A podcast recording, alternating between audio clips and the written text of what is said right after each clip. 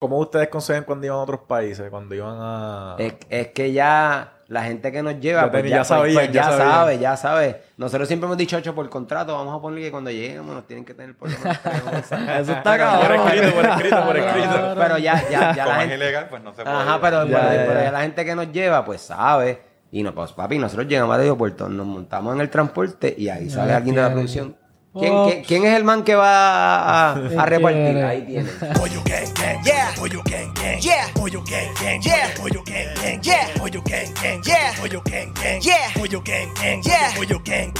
Pero ustedes andan con guardaespaldas que empujaban a toda esa gente.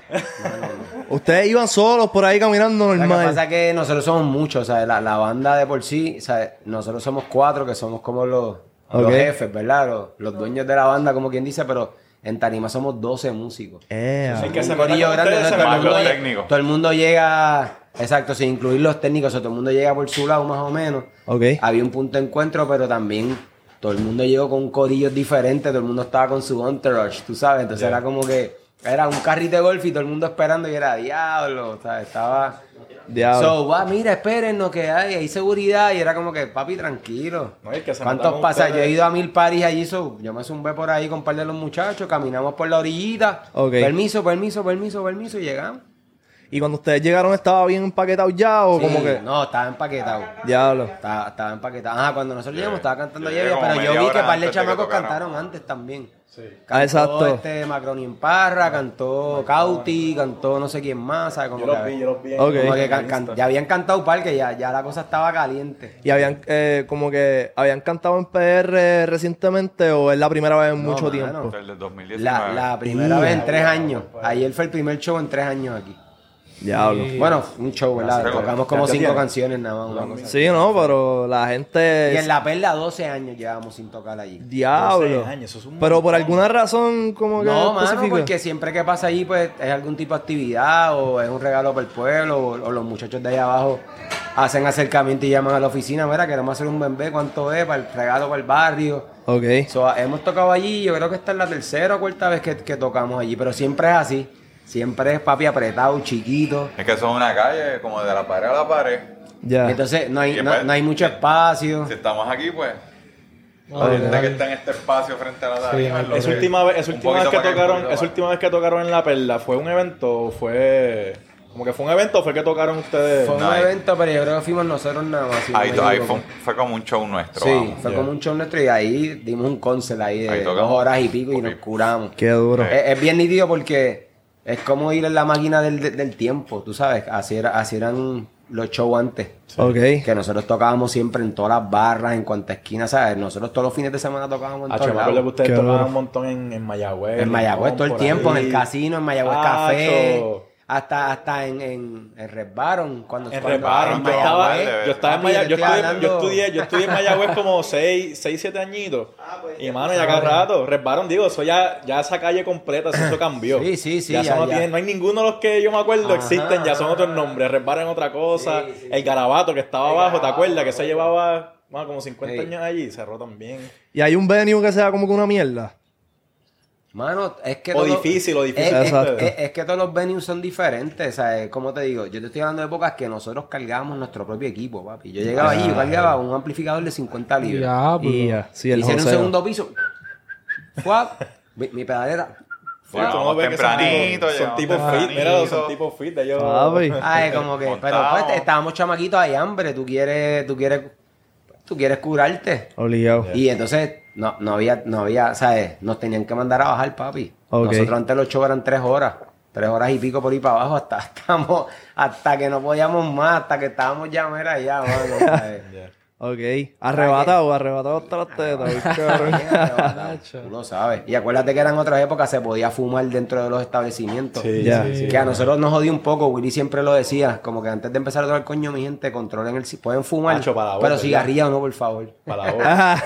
Porque sí, pues pues. te, te, ¿sabes? te, te Sí. jode y es el vicio de otro, te estás ahí, Sí, sí, sí. lo que le llaman second hand smoke, que es como que... Sí. Que Yo cada vez que tenía mucho, el otro día estaba, papo, un Sí. catarro, Bien la ropa apestosa.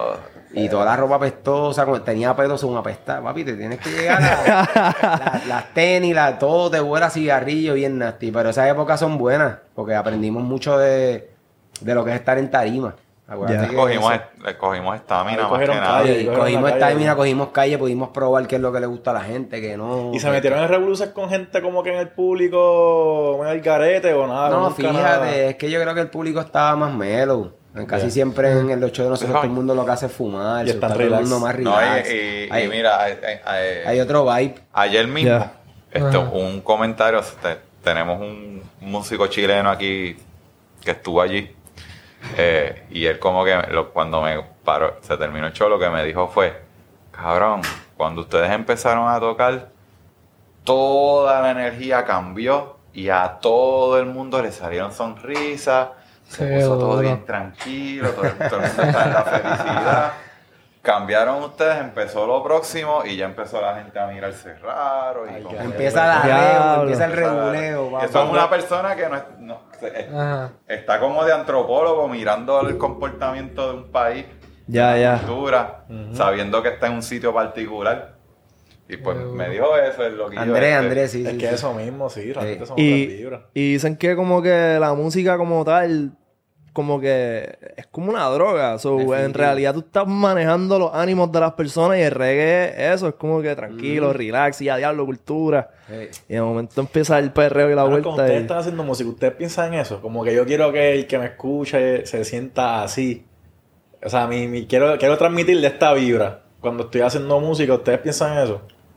¿En qué? Como que en eso, como se va a sentir la gente cuando están... Es que yo creo Bueno, que lo es que- algo que, que- Es, que es como, orgánico. como la música apoya lo que se está hablando, más bien. Exacto. O sea, Ya. Porque si tú estás hablando de para el carajo los gringos de Puerto Rico, pues la música tiene que tener esa energía. No puedes tocar, eh, con acorde- Bad Bunny, me- con acordes mayores. Sí, no puede si, ser tan si tú suave, quieres exacto. decir mi amor te amo, pues Ya. mi amor Pues te estar, entiendes va a estar más suavecito la regla, exacto. Ya. Por lo menos el, el, el disco de Dulzura, que es un poquito más... Sí. Un poquito más relax. Ajá. Pero hay gente que no quiere con los otros porque es como que son temas más fuertes y eso. So... Es que lo que pasa es que le queremos pichar a nuestra realidad. Y para eso estamos nosotros aquí, para meterle el, para meterle el la llaga. Para la decirle- y presión, decirle, para coño, pero presión". tú no quieres un mejor Puerto Rico para tus chamaquitos. Tú no quieres que, que- que todo el mundo eche para adelante. Porque yo quiero que todo el mundo eche para adelante. Y no me hables de partidos políticos ni de ideologías, porque ahora la verdad eso es como la religión, eso es lo que hace dividir a la gente. Y ustedes son, ustedes son papás también, ¿verdad? Claro, obvio. Yo tengo cuatro hijos, papi. Yeah. 18, 16, 12 y 8. Ya, los 18 y 16. Family man. Está cabrón. Family Man. Sí.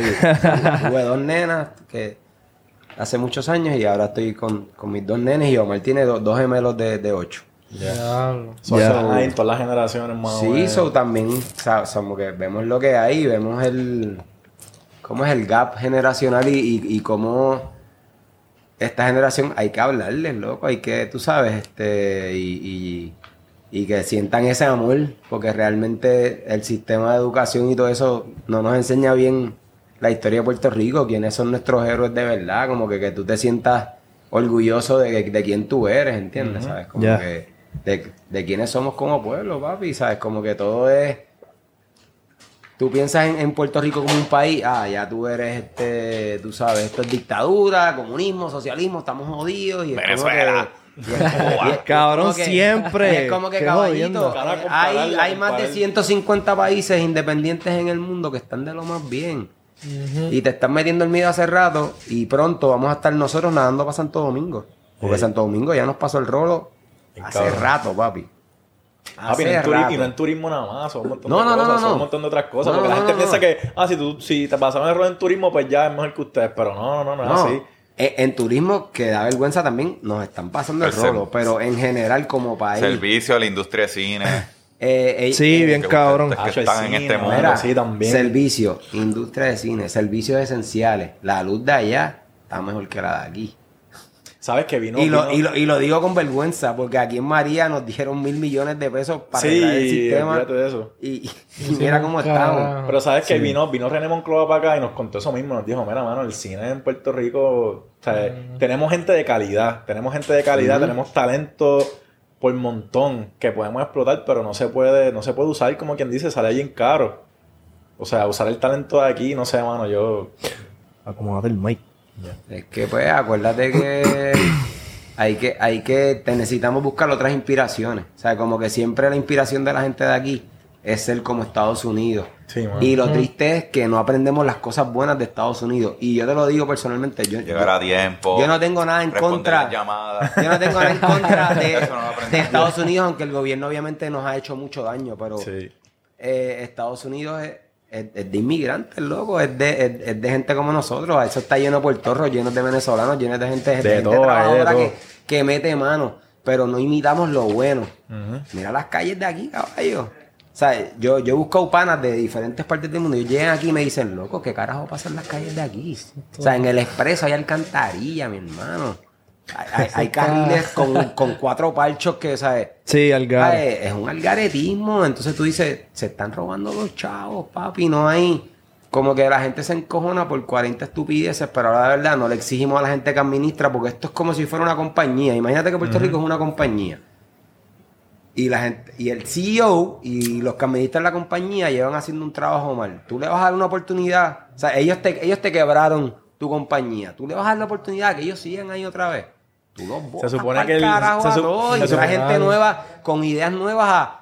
Loco, maneja bien la corporación porque en verdad billetes hay, papi. Sí, cabrón. Pero ¿qué pasa? Y recursos. recursos Billete y recursos hay, pero ¿qué pasa? Yo tengo panitas boxeadores, por ejemplo, que van allí al- al- a donde el- el- el- a la comisión y el presidente de la comisión anda en una Range Rover. Pero no tiene para darle a un chamaquito para que se dedique a boxear todos los días, un chamaquito de Virgilio o de, o de Lloren Torres. No, es que no hay fondo. Pues claro que no hay fondo si te los estás tirando todo por encima, mi hermano. Eso es Claro. para los atletas, eso es para los chamaquitos. Entonces Y ganó, así- entonces ganó y una es- pelea y el héroe nacional. Ah, Ajá. no, ganó la eso para pelea y ese- es mi gallito, ese es mi gallito. Ahí sí. Van ahí a echarle el brazo, hacho, tú eres de los duros. Bueno, te digo, la gran mayoría de, de los atletas y la gente por ahí, quienes los apoyan, son o los artistas o la empresa privada que los auspicia y los ayuda, papi. Pero el- los incentivos que llegan del gobierno para eso, O los josean por su cuenta, los josean por su cuenta, como que ellos, realmente ningún atleta que yo conozca cuenta con el gobierno para Obvio. poder hacer sus cosas. Es como que lo tengo que hacer por Y- mi y- cuenta. Y el y- fondo cada vez ha ido bajando. No, este año nada más entraron 2 millones, 3 millones, pero son 3 Pero es que millones. mira, en las escuelas no hay más edu- educación. Mira, sabes que hace par de cabrón. años, hace como 10 años, la matrícula, la matrícula en la escuela ¿Que- que- que pública. La matrícula en la escuela pública eran casi 900 mil estudiantes. Ahora mismo estamos en 300 mil. Hay menos de la mitad de la matrícula de estudiantes son- no están estudiando o se fueron. Papi, acuérdate que mientras más brutos nos tengan y mientras menos educados nos tengan, más fáciles somos De manipular.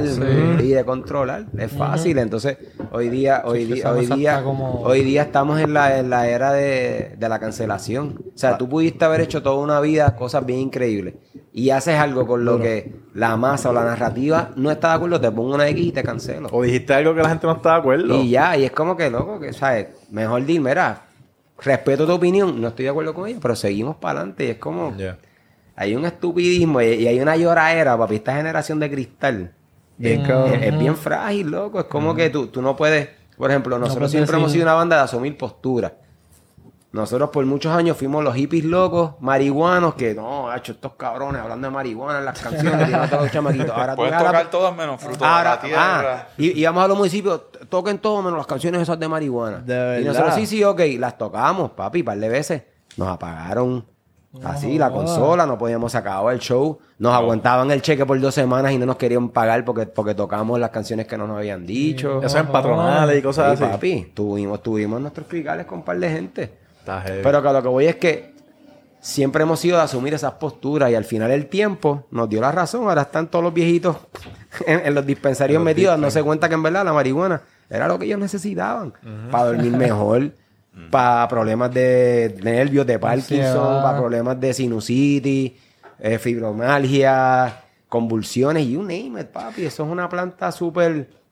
Ahora, ahora, el colmo es que hay mucha gente presa, chamaquitos sin recursos. Por algo que es legal ahora. por algo que es legal y en vez de sacarlos todos Digo, legal entre comillas, ¿me sa- sacarlo claro y quiénes son los dueños de dispensarios no son los que siempre han los estado por- no, ahí creciendo y metiéndole son, son los ricos papi sí, sí. necesitas un millón en una cuenta de banco primero para, para permisología y tirar por ahí para abajo eso no está cool Y esa vuelta de los dispen, ¿los ha ayudado a ustedes como banda, como que para tocar el sitio, qué nada, sé yo, un para carajo. nada. Esa- a nosotros no nos ha ayudado en Sigue nada. loco. igual.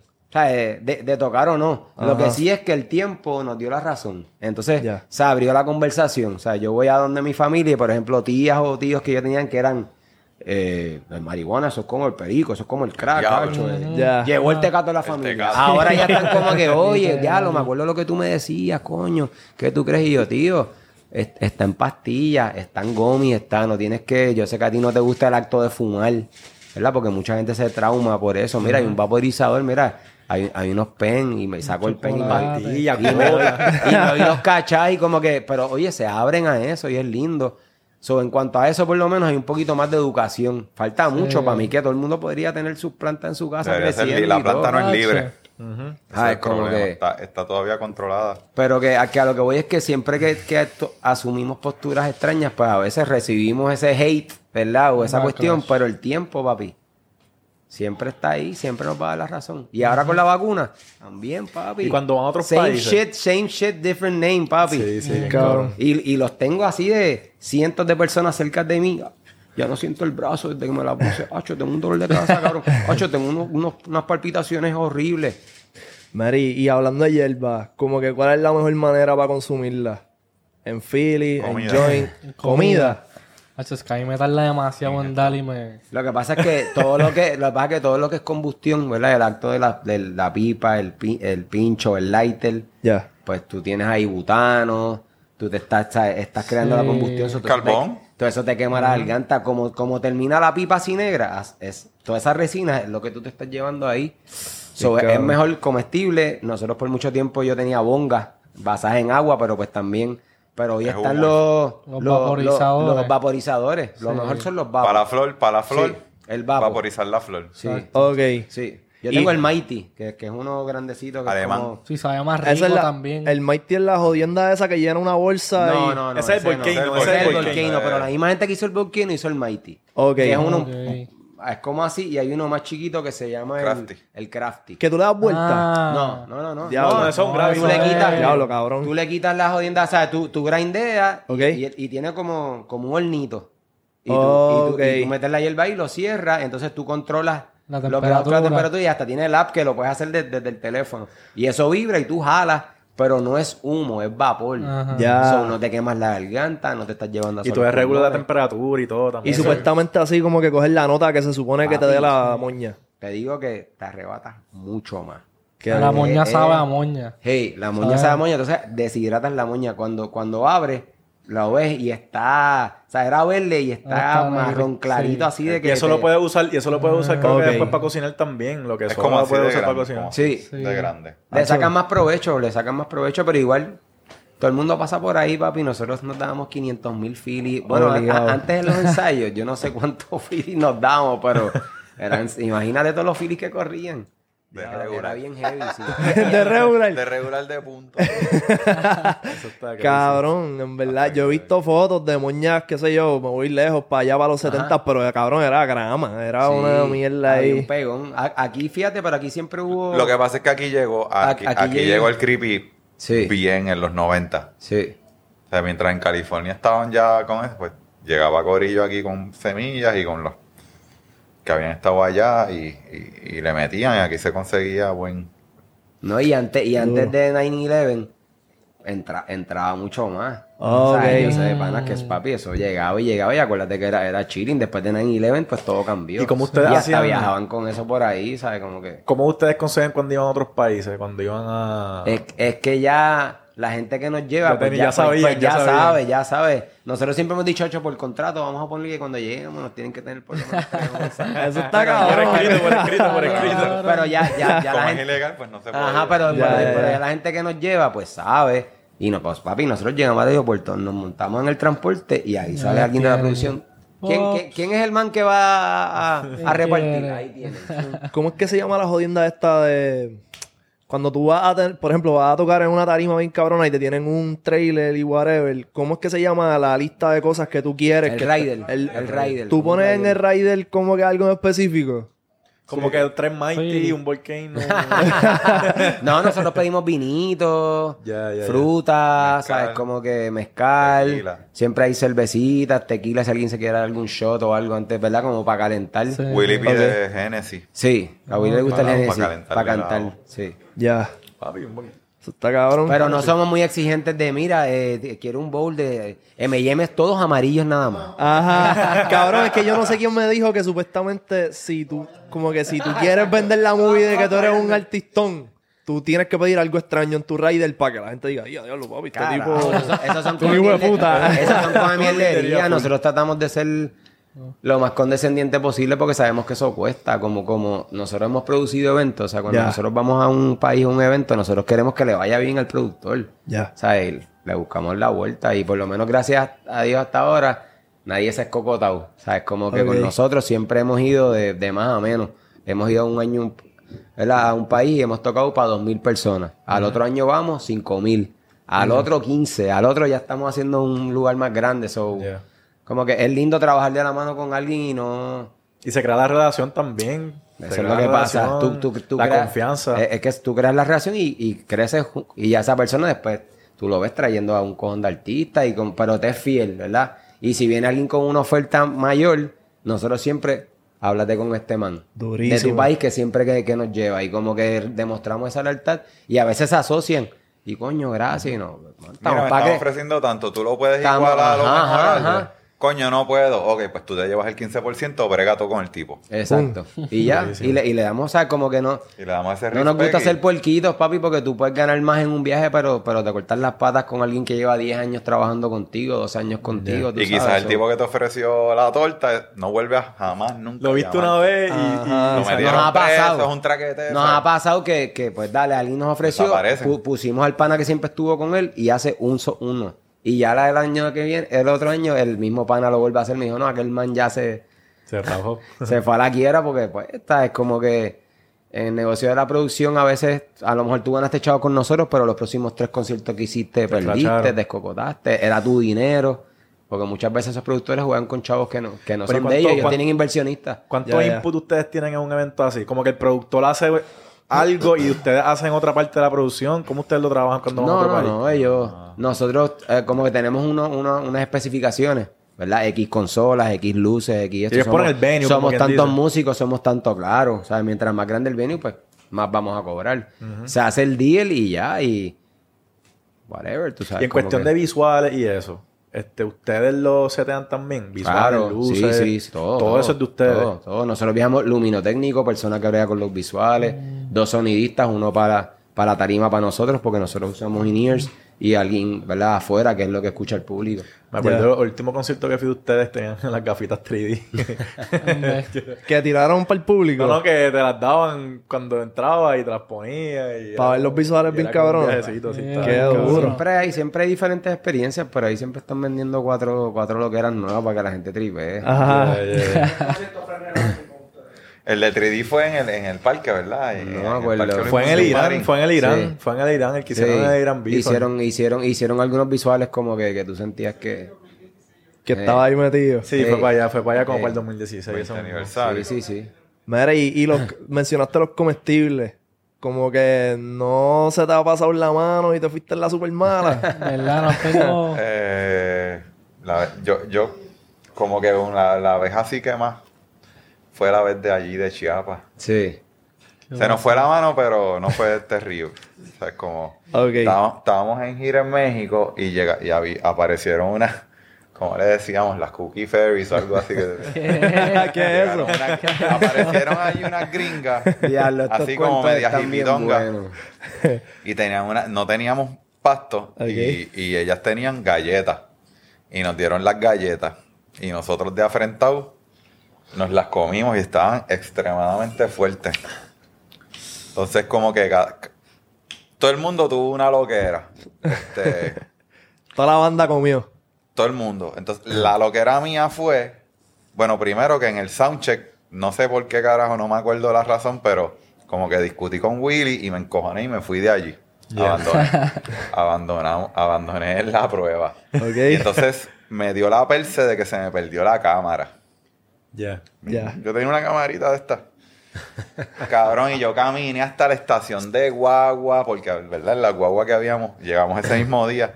Llegué hasta la estación de Guagua, pedí que me abrieran la Guagua, busqué la cámara. No estaba, hecho, me bastripié bien cabrón porque era la cámara que teníamos para documentar, ¿sabes? No, nadie tenía teléfonos de estos. Ya le había, me imagino que oro en esa cámara. Ya yo las había bajado, pero pues la cámara. Sí. Y todavía nos faltaba los sitios más nítidos de Chiapas por ir. Ok. Y yo estaba como que súper bastrillo, cabrón. Llegué al bulto en el primer bolsillo que abrí. Estaba ahí. So que era la nota, ¿ves, cabrón? Papi, fue como una hora de bastrip y bueno, toda la lo que era.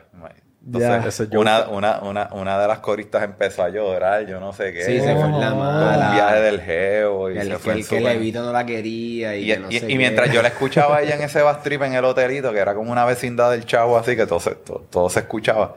Yo me acosté en el cuarto, cabrón, y me empezaron a aparecer caras así en el ¿Qué? techo. ¡Ia! Estas galletas. Ah, sí, estaba no. otra cosa. Es que se me pasó la mano, pero pues no, no fue terrible. Ok. Sí, todos todo, todo, todos estábamos viajando y tripeando y entonces llegó la hora del show y todavía estábamos por la loquera y, Y ahí aparecieron así. las gringas. ¡Que ustedes se comieron una galleta!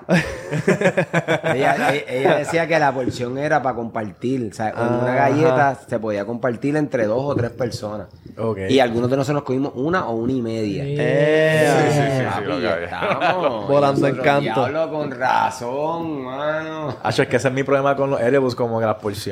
Pero, ahora, pero- ahora pero- mismo pero- pero es bien fácil porque viene- está, está 10 Está todo. Digo, te lo regulado. traen, exacto, te lo- Está- te lo- está todo miligramos. dosifi- y te lo dice Viene con, la- viene con las instrucciones y todo. No, te dice, mira, te puedes meter 8 miligramos, este, Sí. aguantas 7, si en verdad tú aguantas para a lo mejor un chin más, pero tú vas probando ahí poquito a poco. ¿Y ustedes, han, ¿Y ustedes han tripeado con hongos? Porque los hongos vienen la- los, los chocolates esos que también son por porciones. Sí. Que si te que si te comes dos, este, dos cantitos, como que un viaje, si te comes tres, pues vas a despegar. Sí. Si te comes la barra completa, pues cabrón, Ah. moriste. Te jodiste.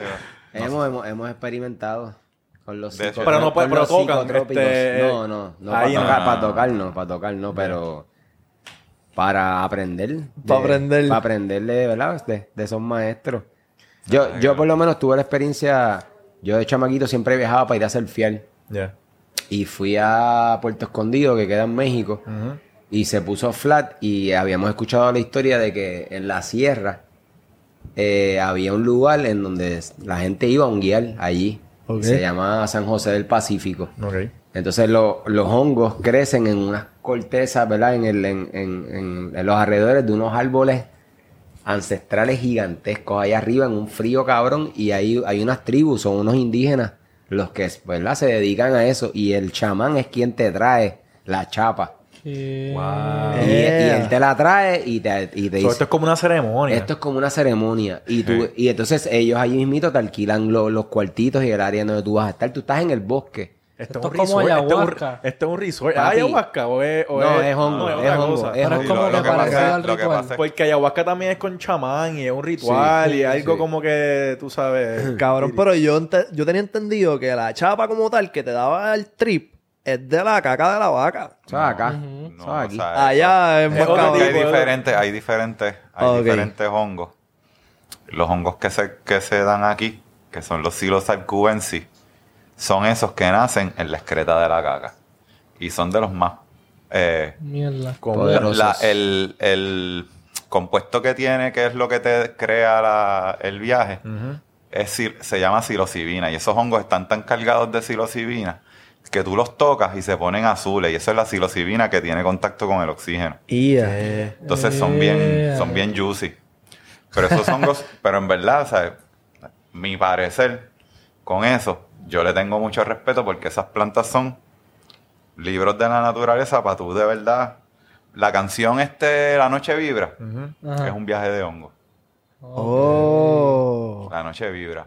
qué duro. La noche libre historia. Ahora escúchenla. Ahora escúchenla. y el viaje. Es Ya, viaje y habían un guion para escribirlo. Pero, no, entonces, años. de- pero, pero, pero por ejemplo, experiencia, ese- bro, en, ese viaje de México que conté, después llegamos a un lugar que se llama Palenque y ahí este había un sitio donde... Palenque, se llama donde- Palenque el sitio. eh, sí, es una, es una ciudad, es un pueblo. Eh, pero está metido en la selva de la Candona y ahí es que están las pirámides mayas de, de Pacal. Ok. Este, y entonces nosotros fuimos para allá y había ahí un sitio donde se conseguían hongos y nos dieron un bolsón así y ese día nosotros nada más comimos solamente hongos y china. Hongo y china. Ok. todo el día. Y estábamos ahí en las pirámides, papi, pero volando en canto. En pirámides, en pirámides. y fue muy cabrón, fue, fue súper lindo y sí, como todavía por la noche y seguíamos, seguíamos comiendo hasta el otro día.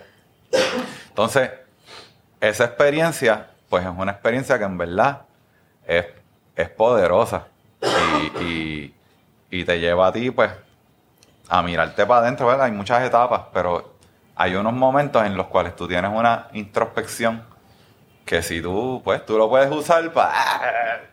Pero tú lo puedes usar para, para crecer internamente y para conectarte con, con quien tú eres de verdad y resolver tus propios conflictos. Ah, diablo, lo que me dijo aquel tipo aquel día era aquello. Ah, qué chévere. Pero yo vi que ahora, ahora están utilizando las, la- microdosis de los... Eso es otro mundo. Eso es otro las mundo. microdosis de los alucinógenos para trabajar ansiedad, depresión. Yep. Porque ahora es que están estudiándolo como tal, ¿me entiendes? Y Siem- no, ahora es que, ahora es que, o sea, esto La es sabiduría. ciencia. Ah, ahora es que la, La ciencia, ahora, ahora es que la ciencia está diciendo, espérate. Se está tú- poniendo al ¿Tú día te de cosas. acuerdas cuando fuiste a la escuela que te dijeron que los boiques, que era un médico brujo? Sí, sí, sí, sí. Pues ellos sabían ese conocimiento que eso, ese tipo de plantas son medicina, que pues aquí era la cojoba, qué sé yo, pues a- en México allí son los- aquellos indígenas esto, en Sudamérica en el Amazonas es la ayahuasca, en México en los desiertos es el peyote, en, el- en allá en, en- en- en Inglaterra y esos países es la amanita muscaria, que es el hongo ese rojo de los puntitos blancos. O sea, como que estos son sabiduría milenaria de todas las culturas. Man, y que- tú sabes que yo me voy en el viaje y yo pienso que como ellos han visto que el, que el cannabis es tan monetizable ahora, siento que ellos dicen, pues si el cannabis es así de monetizable y podemos hacer tanto dinero, pues mira, pues quizás con los Los hongos es lo mismo. So, vamos a empezar a meternos en esa industria, como quien dice. Entonces, lo, lo, lo, lo que pasa con la microdosis es que, pues, es, es eso mismo, es una microdosis. Pero si tú tienes un, un, un trastorno espiritual, papi, con una buena honguía, en una noche se te quita. Yep. Ya. Pero no puedes estar con tres locos panas tuyos, o sea, tienes que Sí, estar... lo que pasa es que De- lo, bien lo- lo que pasa es que en el, en el- bien en el acompañado. viaje, el viaje de los hongos, yo creo que es bien importante, número uno, en donde tú estés y con la gente que tú andas. Ujú. O sea, como que, por ejemplo, en la experiencia que, que yo tuve, del corillito con el que yo andaba, un chamaco se tuvo que ir de estar con nosotros porque la energía del tipo era tan y tan cargada, loco. Era, no sé cómo explicarte lo que en verdad nosotros casi sin querer queriendo lo sacamos fuera de donde nosotros estábamos para que él bregara con sus demonios y sus cosas porque no podíamos Estaba bregar con la, con la energía pesado. del tipo. Y, y estábamos en un frío cabrón y todos terminamos sin camisa, tirados en el bosque, abrazando los árboles. Y, y- y como dice Omar, hay, tú tienes muchas etapas. Hay una etapa de psicodélica, de, de- de- Visual. de visual. Hay otra etapa más de introspección que tú estás pensando y estás, como dice Omar, resolviendo ¿verdad? cosas que tú llevas por dentro o, o acordándote, diablo, lo que me dijo X persona, coño, definitivo que eso me ayudó en mi vida, tú sabes. Ah, Sí, eso- no, no- no eso es como es- para comerte un 10 No, y que- y a que- y que lo que-. No, No, y que, y que lo que voy con esto, eh, esta- estas experiencias no se pueden comercializar, ¿sabes? Yo sé que ahora las industrias están todas pendientes a, dinero, a buscar dinero. esto, pero est- estos son cosas, papi, que, que de la mejor manera que se hacen es libre, orgánica. Bien personal. Que, sea pura verdad, que no, que no sea, o sea, por ejemplo, yo fui allá arriba y esa gente no están allí haciendo dinero. Ellos lo hacen porque ellos tienen el conocimiento y pues la gente llega allí. Allí llegó Jim, allí, allí a donde nosotros fuimos. Ha ido The Doors con Jim Morrison, ha ido, un- o sea, como que gente iba allí, loco, a, a hacerse limpiezas espirituales, a bregar con, con, pues, con crisis emocionales o psicológicas, papi, y bajaban de ahí arriba nuevo. Y también es quitarle como que el, el, el estigma de decirle droga. O sea, realmente es una planta, esto sale de la tierra y es como que le dicen como que lleva tanto tiempo la, la propaganda de decirle droga a todo lo que te causa... O sea, eh, Pero, es- algún pero, efecto. pero para mí es bien importante la parte del respeto. Y, la, y la parte de... Porque cuando tú le faltas respeto a, a ese tipo de, de medicina, Ujú. te puede ir muy mal. Yep. Y ahí Y lo que la hemos gente, visto. los cuentos de la gente que se quedan abusa. en lo hemos visto. Ahí porque es, y lo abusan, hemos- papi. Eso, y lo eso hemos visto algo- y hemos tenido ex Hemos tenido- de banda que... Hemos tenido panas cercanos que que pegan a guiar todos los fines de semana o todos los meses por ir para abajo. Y papi, cuando vienes a ver, se quedaron pegados. Pero, ok, que se quedó pegado es qué cosa exactamente. Pues mira, tu- tuvimos un, un- un amigo que él parece que tenía tendencias a esquizofrenia. Ok. Lo cual él parece pues que no, no sabía mucho y, y, y el honguiarse y el hongrense le sacó eso hacia afuera y, y, y se Él quedó. tuvo una quema, unas quemaduras de chiquito, que tenía todo cicatrizado como Sí. que me- medio cuerpo. Y como que todo eso ahí, se, se le mezclaron todos los descojones que tenía de su vida.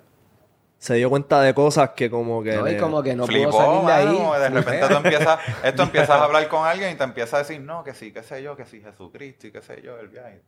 Espérate. Ay, a diablo, Y Y por ahí se sigue, te- por ahí Se sigue, te va la cabulla, se te va la Se cabulla, papi, se- porque sí, sí. es algo con lo que tú, tú no puedes abusar de eso. O sea, eso es. Tú lo hiciste una vez y ya, y disfrútatelo y llévatelo. Y a lo mejor de aquí a par de años, si tú quieres otra vez experimentar, pero eso no es algo. ¿Sabes? Eso no es una cosa para tú estar abusando de ella. Eso mismo nos dijo Bray. ¿Te acuerdas Sí. que Bray nos dijo como que bueno, esto es algo para hacerlo de vez en cuando, esto no es para, hacerlo todo el Yep. tiempo? Yep. Y él, él nos dijo como que es, es algo que por lo menos todo el mundo debería experimentar por lo menos una vez, porque él piensa que es como que algo que te hace un unlock. Definitivo. Es como un unlock quizás espiritual o para encontrarte ahora a yo ti estuve mismo. viendo un... De hecho, en, Netflix hay un, un documental interesante que se llama Fungi. Sí, sí, lo, lo ahí ahí lo he hablan visto. bastante. Entonces, como que están haciendo unas terapias. Pues es, es, es un trip guiado. Es de la Pero- misma gente que hizo Planet Earth, de casualidad. No este, sé, no no sé sé quién si lo hizo. Papi, si, si Sí, está el viejo narrando, hay un viejo que narra la- la- los documentales de David, animales. se llama David es la. Attenborough, se llama. Y no sé si... pen- pensé que lo de Fonga y era lo mismo No, con, con él no, también. No, sé, no sé en verdad, pero, pero es interesante porque habla de, de todos estos des- descubrimientos que se están haciendo experimentales y como estas nuevas terapias que ponen a los a la gente a tripear, pero pues los ponen en un cuarto tranquilo, le ponen musiquita así, y los tienen ahí 3, 4 horas tripeando en una les- con los ojos cerrados.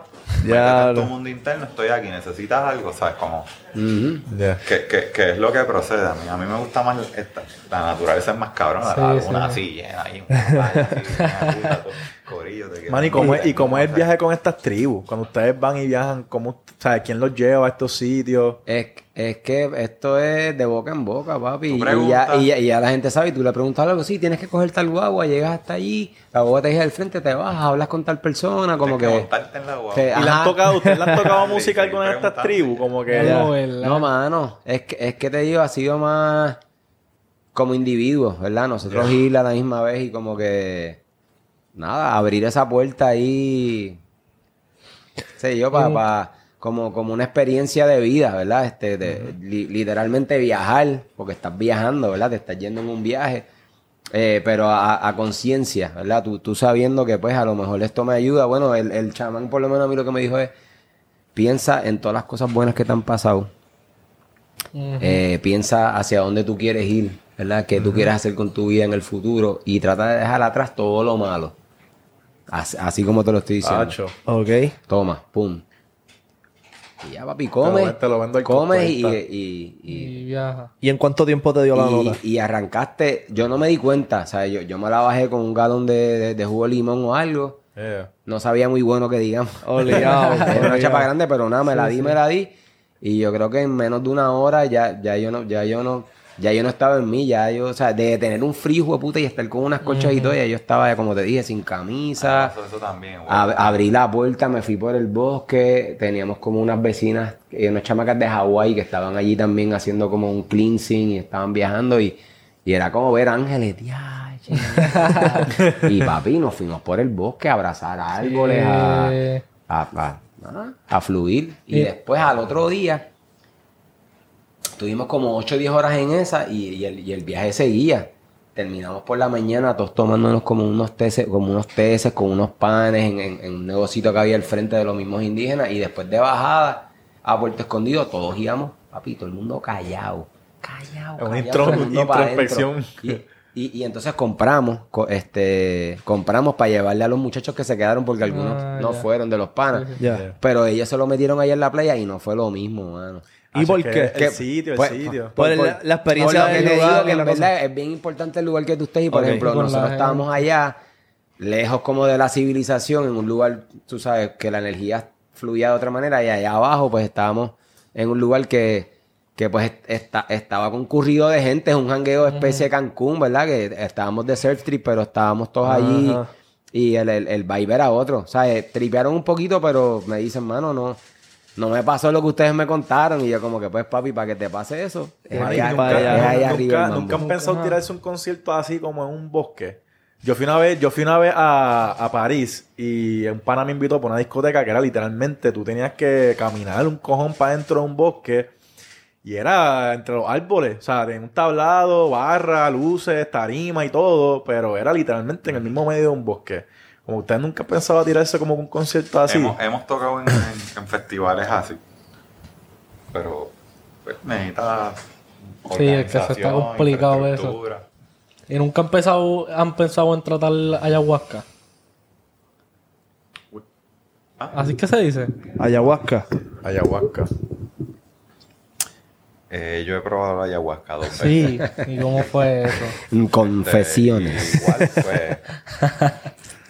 es una. Es una. Es un viaje, ¿verdad? Espiritual de. Tú lo usas a- para tú limpiarte de lo que tú necesites. Este. Mis favoritos son los hongos. Sí. Me Ya. gusta más ese. Ni el ácido, ni nada de eh, eso. No es que el ácido es sintético, no, no tiene comparación para mí con nada de lo que estamos hablando aquí. Ya. Yeah.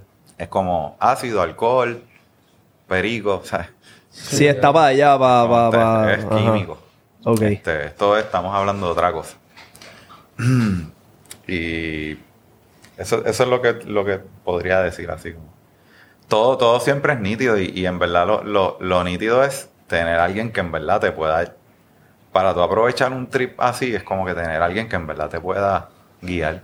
Yep. Mano, y alguien que te diga eso, como que concéntrate en todo lo positivo, deja lo Sí, malo mano. atrás. Sí, te está dando sí. dirección antes de tú irte en el viaje para que tú, ¿me entiendes? Te está básicamente guiando y para eso es los chamán, ¿verdad? Para, Sí. para guiarte en, en, en- Yo, por en ejemplo, en, en- en México, que fui a otro, a otro lugar diferente al que fue el youth, este, pues el chamán fue, fue bien nítido porque yo, yo fui allí, él me dio los honguitos, me, me- me- me preparé en el día para eso.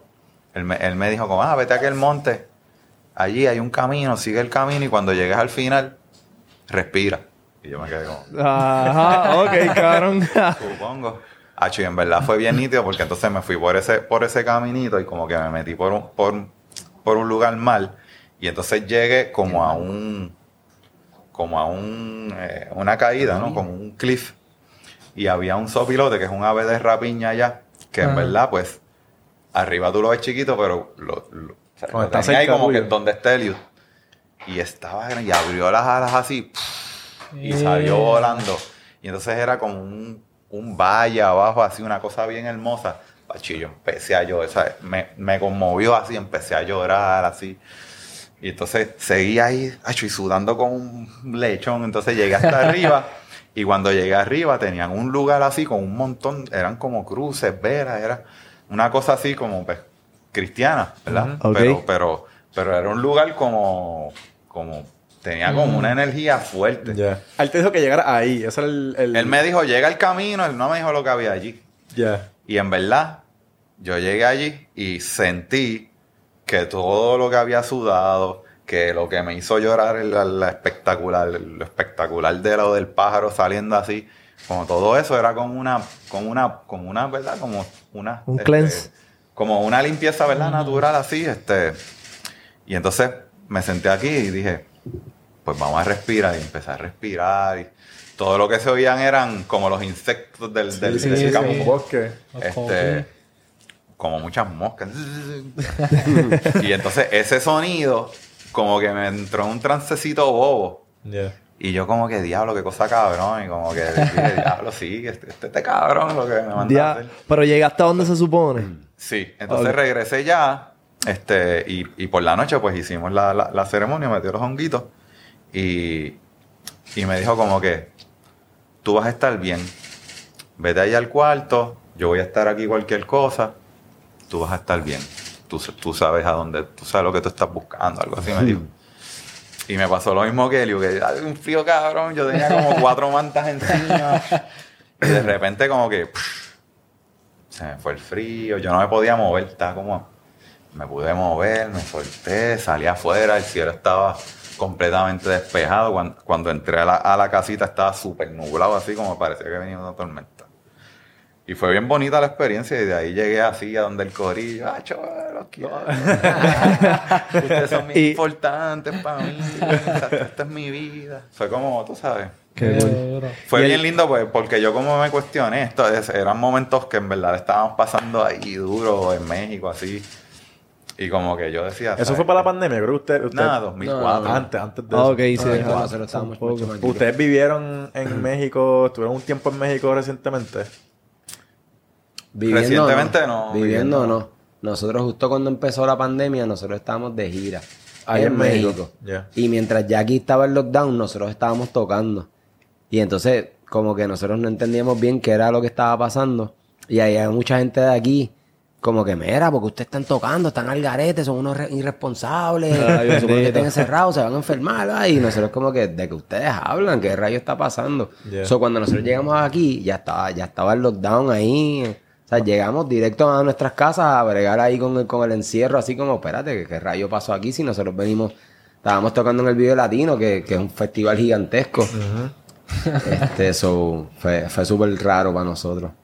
Mary, este, la vibra y esa vuelta, como que me imagino que si creen en las buenas vibras, creen en las malas también, como que han tenido situaciones en las que las malas vibras, eh, vamos a decir que les mete el pie, como que ven a alguien que tiene malas intenciones y malas vibras en alguna vuelta que van a hacer y se quitan porque no les gustó lo que el pana Yo quería traer que- a la mesa.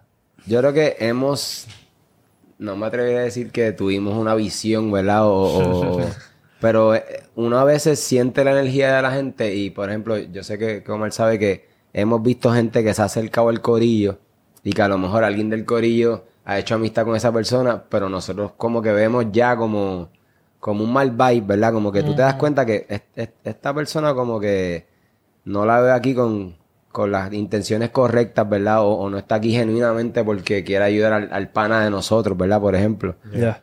Eh, y uno pues a veces, eh, tú no dices, "Ya, a lo mejor son cosas mías.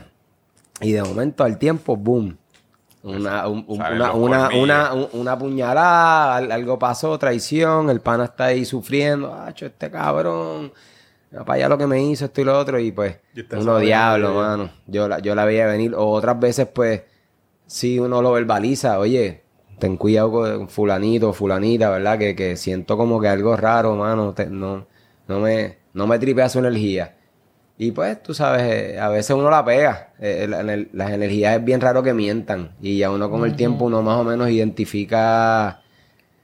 Es que no sé cómo explicarlo. Es que es algo bien que tú, que tú Un sexto sentido, lo como sientes, como que tú sientes, tú sientes en verdad cuando alguien es genuino y cuando no, ¿verdad? Este, y en el caso de, de nosotros que pues somos músicos y por ahí, pues, mucha gente a veces se te pega con algún tipo de cierto interés. Como que no es que realmente están ahí de corazón, ¿verdad? Este, Exacto. sino que pues te quieren sacar algo o vienen, ¿verdad?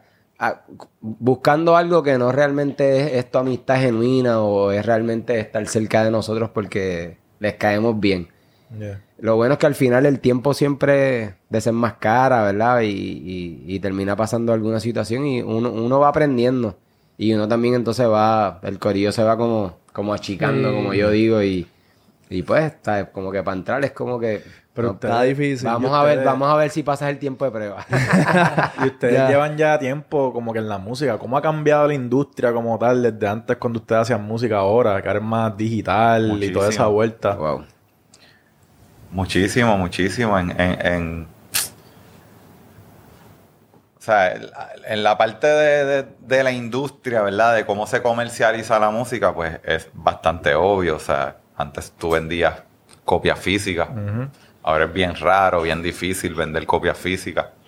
Este, y eso es bien, es, es bien, es bien diferente la manera en que se consume la música porque una copia física es algo tangible y es, sie- siempre me acuerdo de un tipo de estos de, de- de la industria ¿no? que decía, el momento de comprar un disco es mágico porque tú vas a la tienda, lo miras, lo agarras, lo pones en tus manos, lo viras al revés hasta que decides llevártelo. Y esa es la magia esa y es como que... Te lo está vendiendo básicamente. Sí, sí, sí, pero Es es como verdad. que, pero, pero pues tú sabes, ahora, ¿verdad? Que, que, que, que no está ese, ¿verdad? Que muchos de, de los chamaquitos de ahora nunca han pasado por esa experiencia. Pues sí hay, hay una magia porque no es, no es eso, es una relación que tú tienes con, con la música bien particular porque el día que tú te compras un disco, tú te vas a la casa y lo escuchas completo y abres el librito y miras y, y degustas tu inversión. Ahora le das la primera canción, skip, Sí. la tercera, skip, skip, ah, esta me gustó, la escuché, skip, ah, dale una. Ya, Ya, se acabó. la atención del disco. A menos que seas bien, bien, bien fan y quieras escucharlo, tengas un, un interés de analizarlo. Este, Y están pendientes como que bien cabrón a los, a los plays. Ah, diablo, mira, este tema cogí un montón. Ah, este no tanto. Eh, Bueno, es- Están en, en- ese en- no es como que estemos, no es como que vivamos detrás de eso, pero es un es algo que especialmente la administración, este, lo que es la manager, eh, prensa, ahora mismo que estamos con lo del concierto, pues nos interesa saber cómo se va moviendo, ¿verdad? Y hoy mismo yo me metí en, a mirar y qué sé yo, saca aprendí subió 4%, la otra 2%, o sea, como que era. Pero tú, tú puedes ver también, este, ahora eso se usa, por ejemplo, porque en la música nosotros vivimos de los shows, de vender discos. Bien pocos artistas en su vida han, han vivido de eso. Eh, y los, y con, con- con las plataformas tenemos la herramienta de, déjame ver qué está pasando en Michigan. Ah, diablo, Mosquero, ahí cuatro, cuatro seguidores. Déjame chequear Buenos Aires. Diablo, 5 millones. Espérate, en Buenos Ya. Aires, ¿qué, ¿qué otra ciudad? Déjame ver Rosario, déjame ver la otra. La Mira, aquí, estadística, mira, pues, la estadística. y ahí, y ahí tú puedes decir, diablo, pues si tengo 50 mil, pues contra, por lo menos mil personas me llenan un show allí, de esos Sí, sí, 50 mil. Obligado. Entonces, como que se ha convertido en una herramienta para, para uno más o menos, pues diseñar dónde es que tú puedes tener este un éxito de taquilla. Ok. So, estás bien pendiente a eso, a los plays y al engagement y las jodiendas. Estás bien metido en las bien redes. pendiente, pero para, como dice Omar, para hacer el estudio de campo, ¿verdad? Para hacer Ok. eso que le llaman todas las estadísticas. Si fuéramos a hacer una gira en un país grande que hay varias ciudades, pues, Para escoger. como que, coño, Ahí, Vamos a ver, vamos a ver cómo, cómo están, por ejemplo, las cuatro ciudades principales. Ah, mira, hay, hay, hay following, hay, hay gente que, que escucha. Podemos llenar cuatro shows ahí bien fácil. Igual O mira, no, eh, eh, aquí no hay, no hay tanta gente, yo creo que no, no conviene ir para allá. igual vemos si, si, si hay como un descenso en, en verdad, diantre. Antes teníamos 100 mil personas que nos escuchaban aquí, pues, diablo, ahora hay 50, ¿qué pasó? Pues vamos a trabajarlo, ¿cómo hacemos? Pues vamos a ir a tocar para volver a revivir la cosa, y pero pues vamos a un sitio más chiquito, ¿sabes? Como que Ok. Todos lo- lo- lo- lo- los pros y los contras ayudan a, a uno planificar.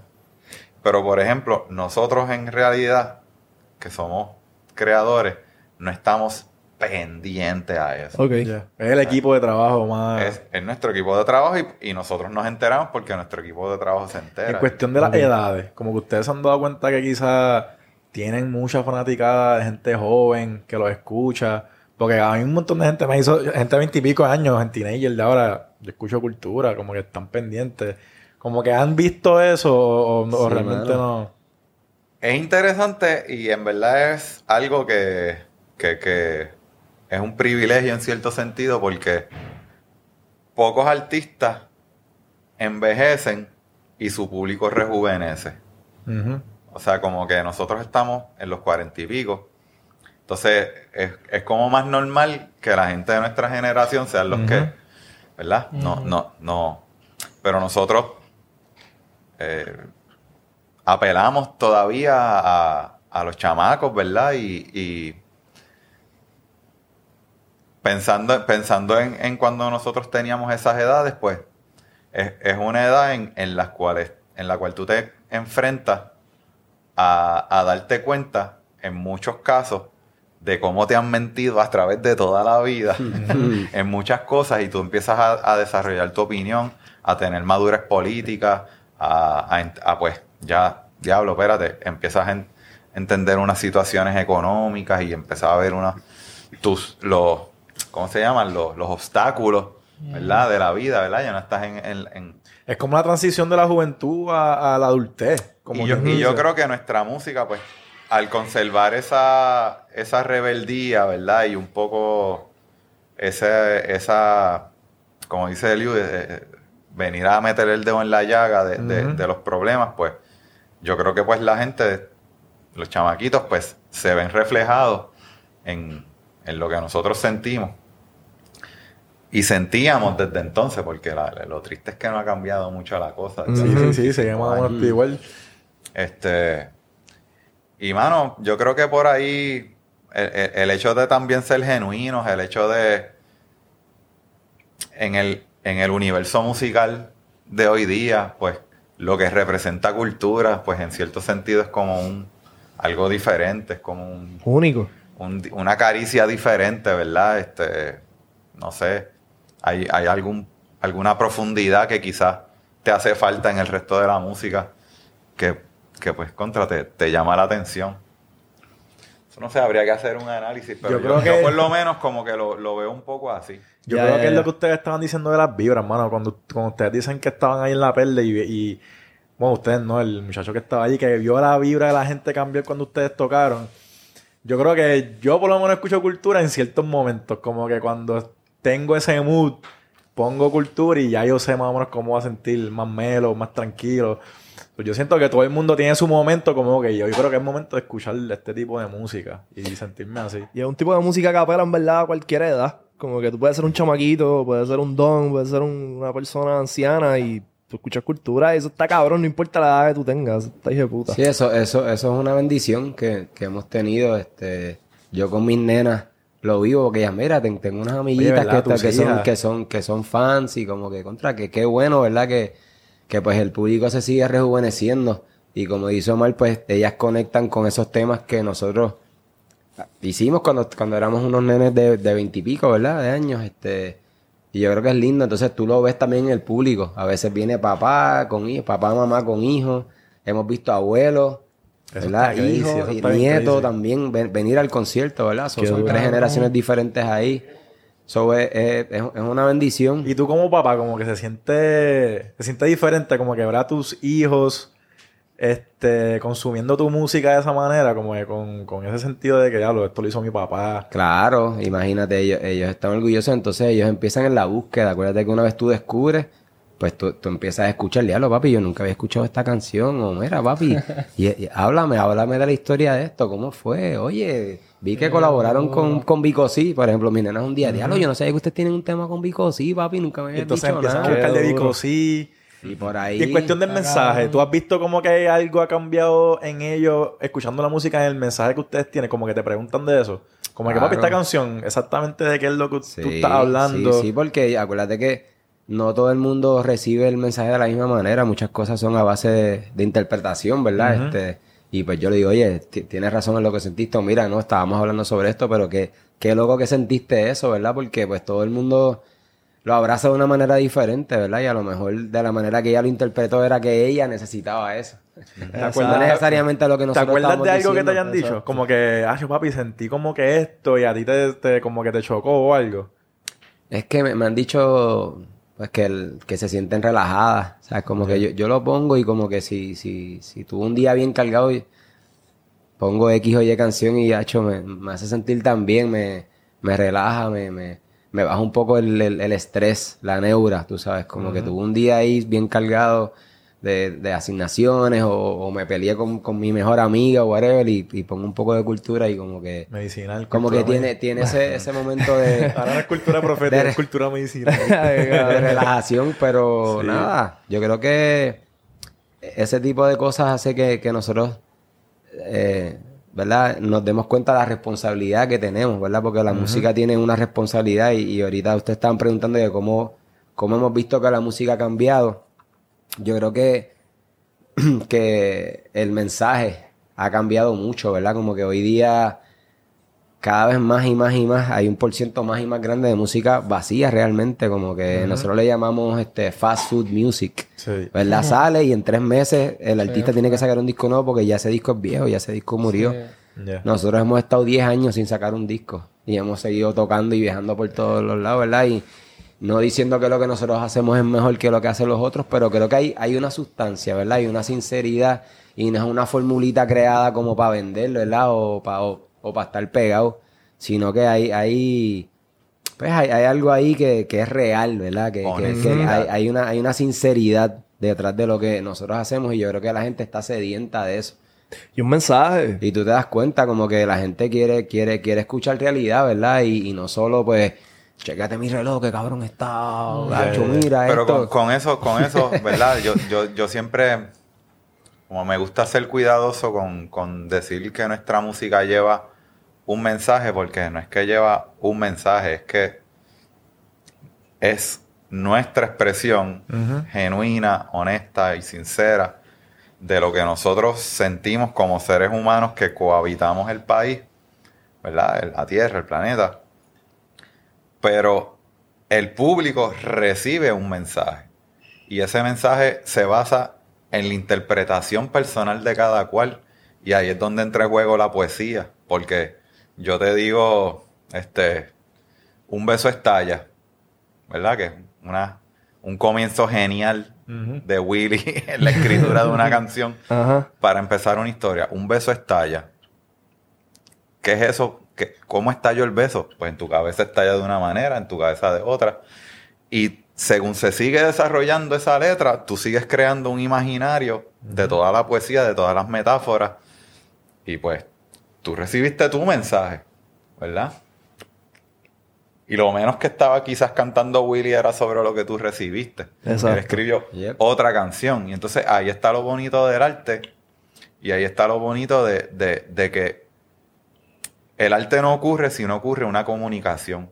O sea, tú ves un cuadro y si tú no recibes un mensaje, pues eh, la, experiencia artística no ocurrió.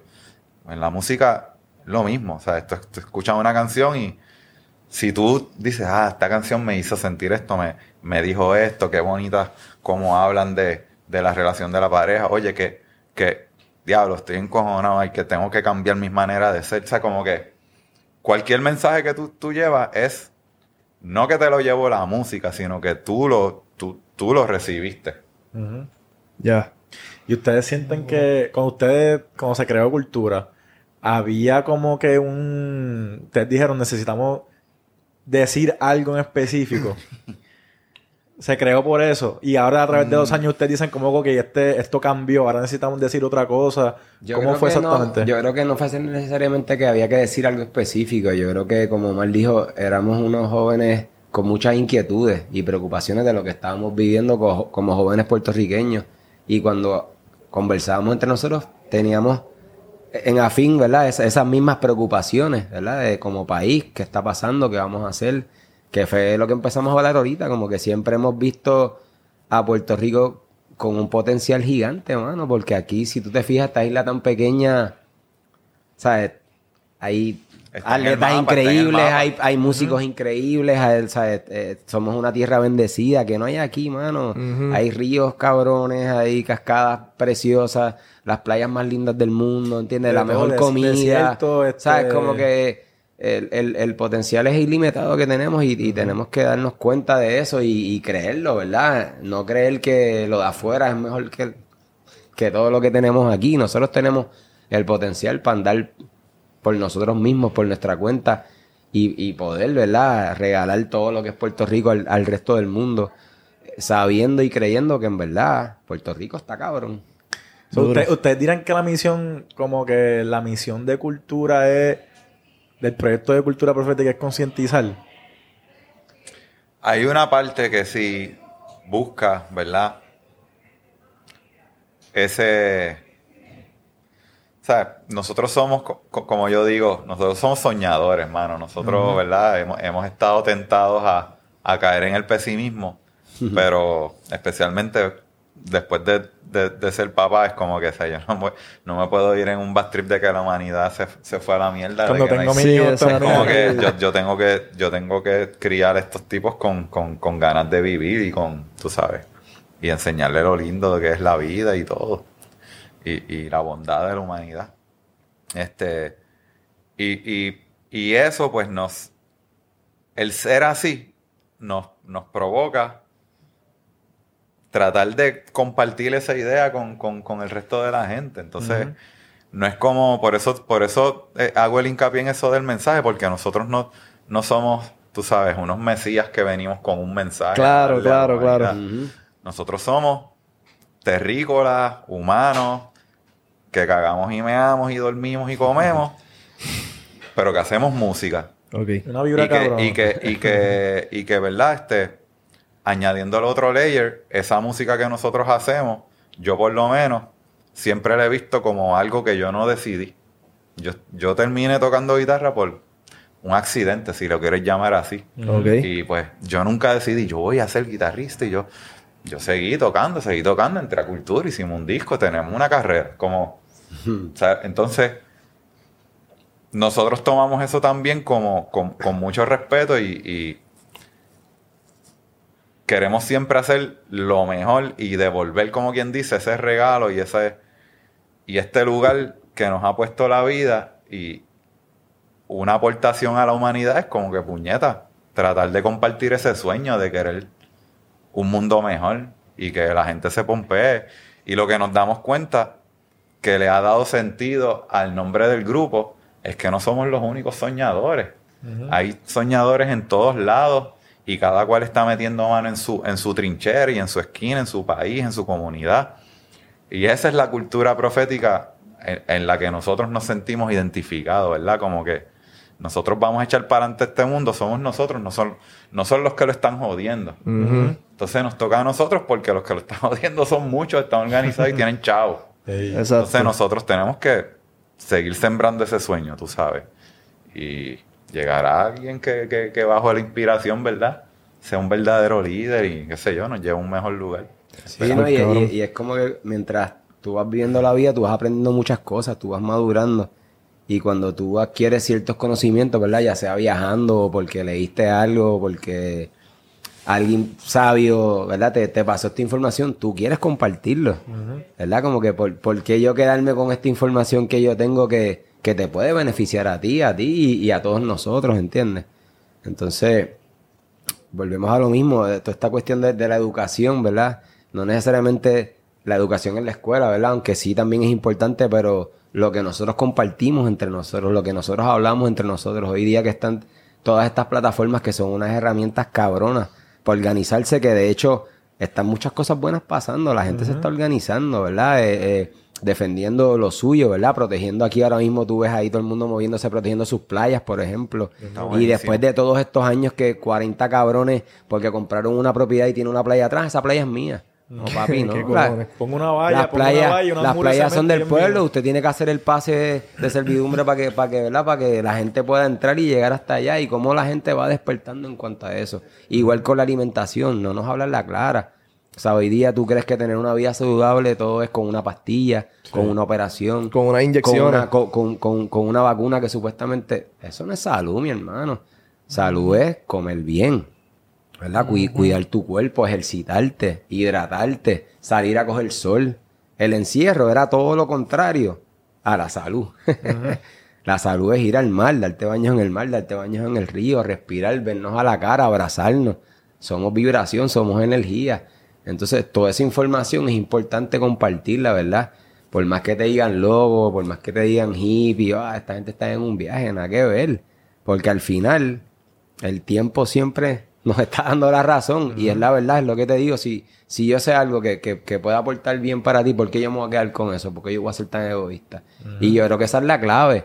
Este, aquí hay espacio para todo el mundo brillar, aquí hay espacio para que todo el mundo crezca y pueda hacer lo suyo desde, desde su trinchera, como decía Omar ahorita, ¿verdad? Nosotros no es que nos creemos los más profetas o los más que venimos aquí a, sanar a todo el mundo, ¿verdad? Pero, pero sí por lo menos a, comunicar, ¿verdad? Estas inquietudes que tenemos y con el tiempo que ya nosotros hemos ido, ¿verdad? Viviendo y aprendiendo, pues coño, yo creo que yo sé un poquito de esto, a mí me ha funcionado esto otro, a lo mejor algo de lo que yo dije te funciona o, te hace ir a- a buscar, ¿verdad? Porque eh, siempre hay que tener curiosidad, yo creo que es algo que, que nosotros siempre hemos sido, hemos sido muy curiosos y no necesariamente porque alguien me diga algo yo me lo voy a creer ya o lo leo en el periódico, lo veo en algún lado y ¿sabes? Ha- ha- ha- Haz el research, ¿sabes? Métete, búscalo, bus- busca ver, ¿verdad?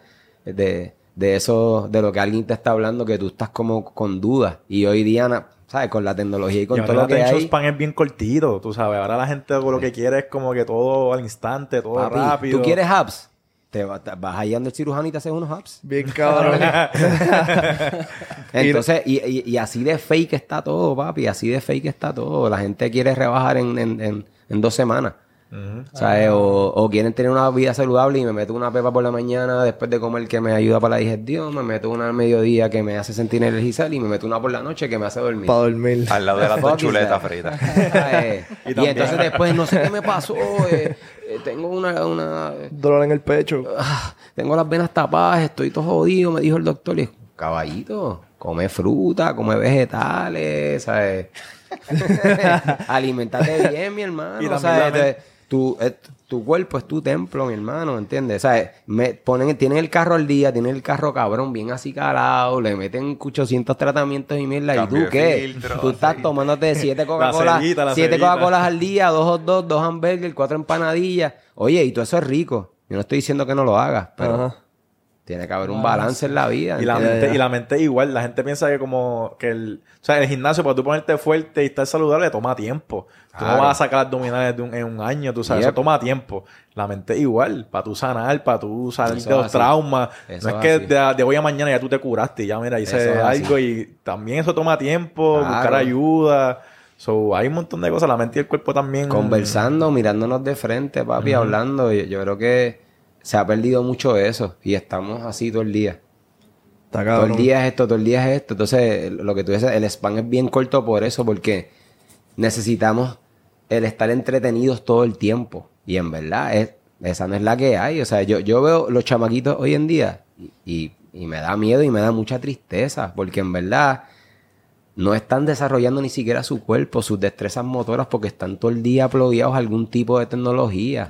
Tú no los ves ya tanto afuera. en lo- ajá, tú, tú- Sí, tú no los ves por culpa de la prisa. Es culpa de los tecnócratas también, porque en verdad, en verdad, está ya comprobado científicamente que eso le hace daño neurológico a los niños.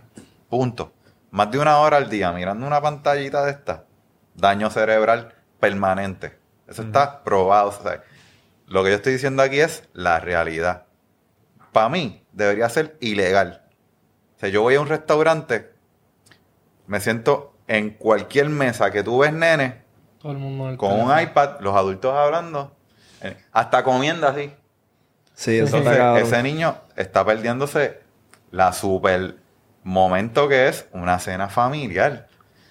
Yo, por ejemplo, pues, ¿verdad? Tampoco soy un, un, un, un, un, un, ¿verdad? No, no quiero dejar a mis hijos fuera de la, del, De la del- tecnología. y- del mundo que estamos bebiendo, pero no, vamos a comer, vamos a hablar.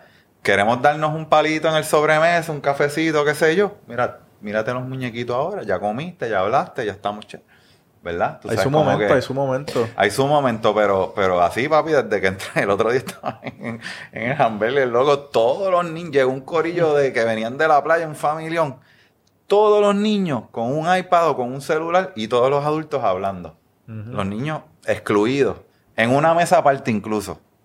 Y eso para mí está el carete. Sí. Este, y es tan simple porque nosotros somos seres que llevamos toda la existencia diseñados a aprender en un mundo tridimensional. Y este es el mundo bidimensional, tan simple. Tú ves una bola en la pantalla y no es una bola, es un círculo. Y por ahí para abajo, tú sabes. Entonces, Ya lo sé, un viaje. es una irresponsabilidad crasa criar un hijo así.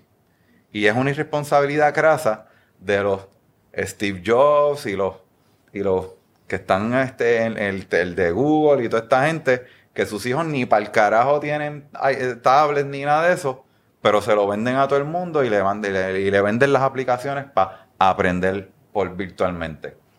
Mi hijo, tuve una cita hace poco con su neuróloga, el 85% de sus pacientes están dos años atrasados por el virtual, ¿verdad? La, la- vaina virtual.